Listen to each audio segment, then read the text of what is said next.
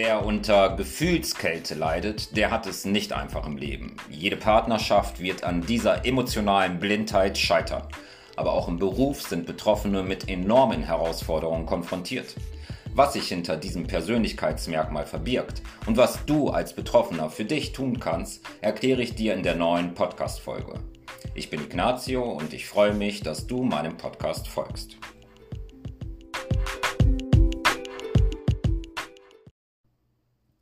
Du bist so kaltherzig.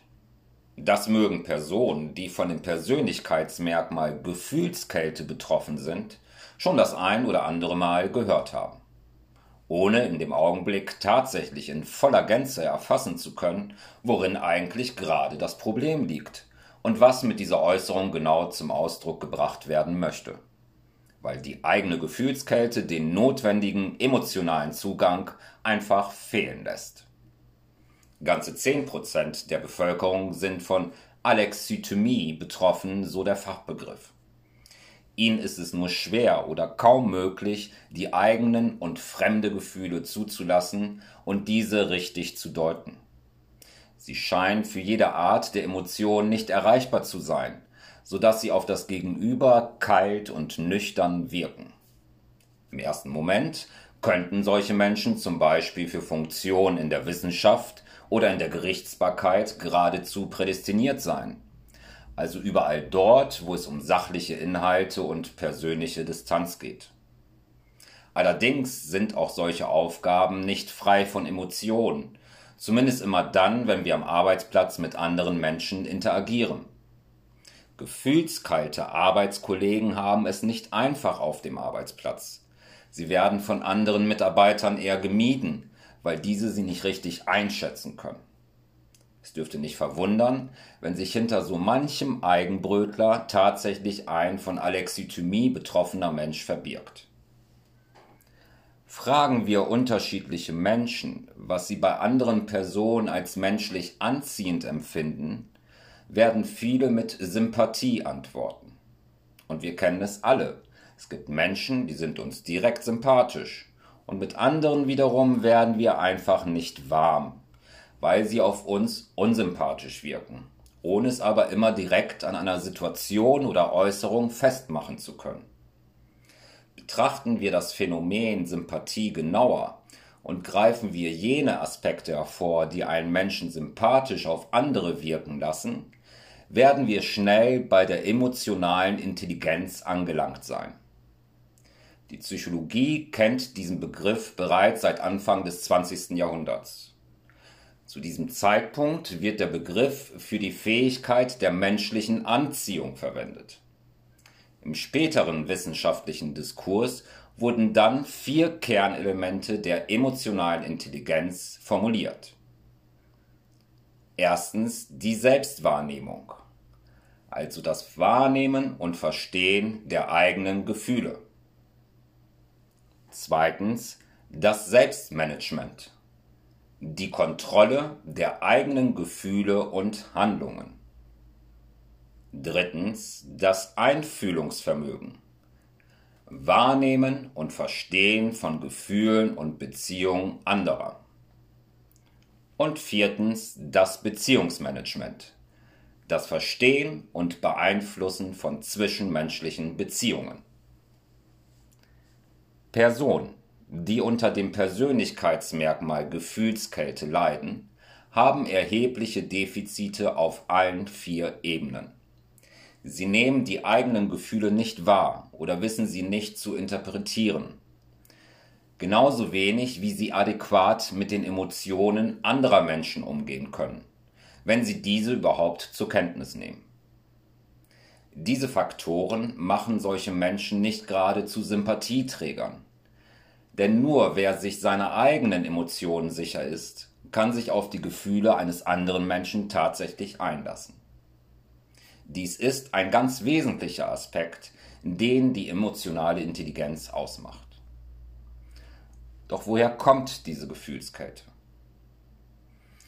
Ein Erklärungsansatz ist sehr naheliegend und findet sich in der frühkindlichen Erziehung. Wozu Gefühlskälte möglich ist, haben uns eklatante Beispiele des Hospitalismus in der Vergangenheit sehr drastisch vor Augen geführt. Das Mängelwesen Mensch benötigt nicht nur Nahrung und Luft zum Überleben.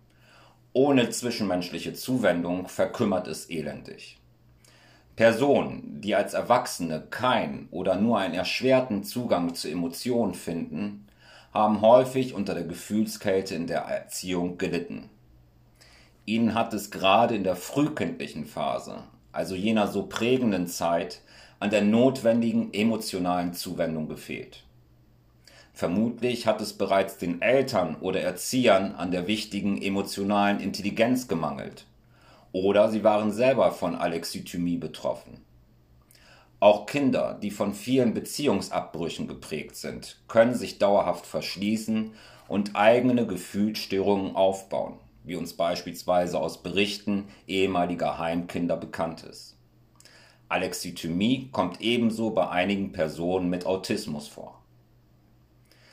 Ein ganz wesentliches Problem der Gefühlskälte oder treffender beschrieben der Gefühlsblindheit ist, dass der Betroffene oft überhaupt nicht um seine Problematik weiß. In seiner gefühlskalten Welt ist zunächst alles in Ordnung. Es sei denn, es kommt zu einem intensiveren Austausch mit einer gefühlsfähigen oder gar gefühlsbetonten Person. Eine Partnerschaft ist also geradezu ein Experimentierfeld, wenn es um die Kompatibilität von Charakterzügen und emotionalen Bedürfnissen geht. Spätestens in dieser Konstellation fliegt der Gefühlsblinde auf. Zu offensichtlich äußert sich in der Beziehung die emotionale Distanz. Konfrontiert man einen solchen Menschen mit der erlebten Gefühlskälte, wird dieser nur sehr schwer der Diskussion überhaupt folgen können. Im besten Falle kann er zumindest eine mögliche Beziehungskrise erkennen, wenn diese ihm klar kommuniziert wird. Er wird in der Regel rein sachlich fähig sein, einen Konflikt zu erkennen und recht schnell die Lösung in der Trennung finden. Wenn überhaupt, dann ganz oder gar nicht. Erst recht, wenn man zu Zwischentönen nicht in der Lage ist. Auf Dauer wird eine nicht therapierte Alexithymie mindestens zur Vereinsamung führen. Spätestens dann reagieren viele Betroffene da sie unter der Ausgrenzung und eigenen Unfähigkeit zum Aufbau von Beziehungen durchaus leiden. Therapieansätze setzen zunächst in der Schaffung des Problembewusstseins ein, was im Setting gerade durch das ständige Spiegeln funktioniert. Gefühlsblinde wissen oft bereits körperliche Reaktionen nicht richtig einzuordnen, wie zum Beispiel das Kribbeln bei einem freudigen Ereignis. Einigen fehlt sogar ein gesundes Schmerzempfinden. Sie können auch diese körperliche Empfindung nicht richtig einsortieren. Bedrohlich ist nicht nur dieses mangelnde oder gar nicht vorhandene Schmerzempfinden. Auch ein Nicht-Interpretieren können von Angst kann dem Betroffenen in einer bedrohlichen Situation erheblich schaden. So kann ein Behandlungsansatz in der bewussten Auslösung von körperlichen Reaktionen liegen indem der Therapeut beispielsweise mit einer Nadel das Schmerzempfinden aktiviert, um an diesem Gefühl weiter zu arbeiten. Zusätzlich bewährt sich generell eine Verhaltenstherapie. Viele Betroffene nehmen Verhaltensänderungen an, wenn sie auch rational für sie nachvollziehbar sind. Findest du dich in meinen Beschreibungen wieder und vermutest du bei dir eine gewisse Betroffenheit, lege ich dir die Unterstützung durch einen Experten nahe. Ich rate dir zu diesem Schritt nicht in erster Linie, damit andere Menschen es im Umgang mit dir einfacher haben. An dir zu arbeiten ist eine Empfehlung, die dich wachsen lässt und dich näher zu dir selbst bringen soll. Bist du zu Emotionen fähig, wird es ganz gewiss dein Leben bereichern.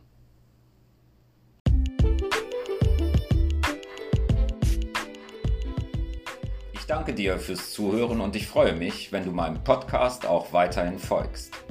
Bedenke immer, ein erster Schritt in die richtige Richtung und du hast bereits begonnen, deine Zukunft positiv zu verändern.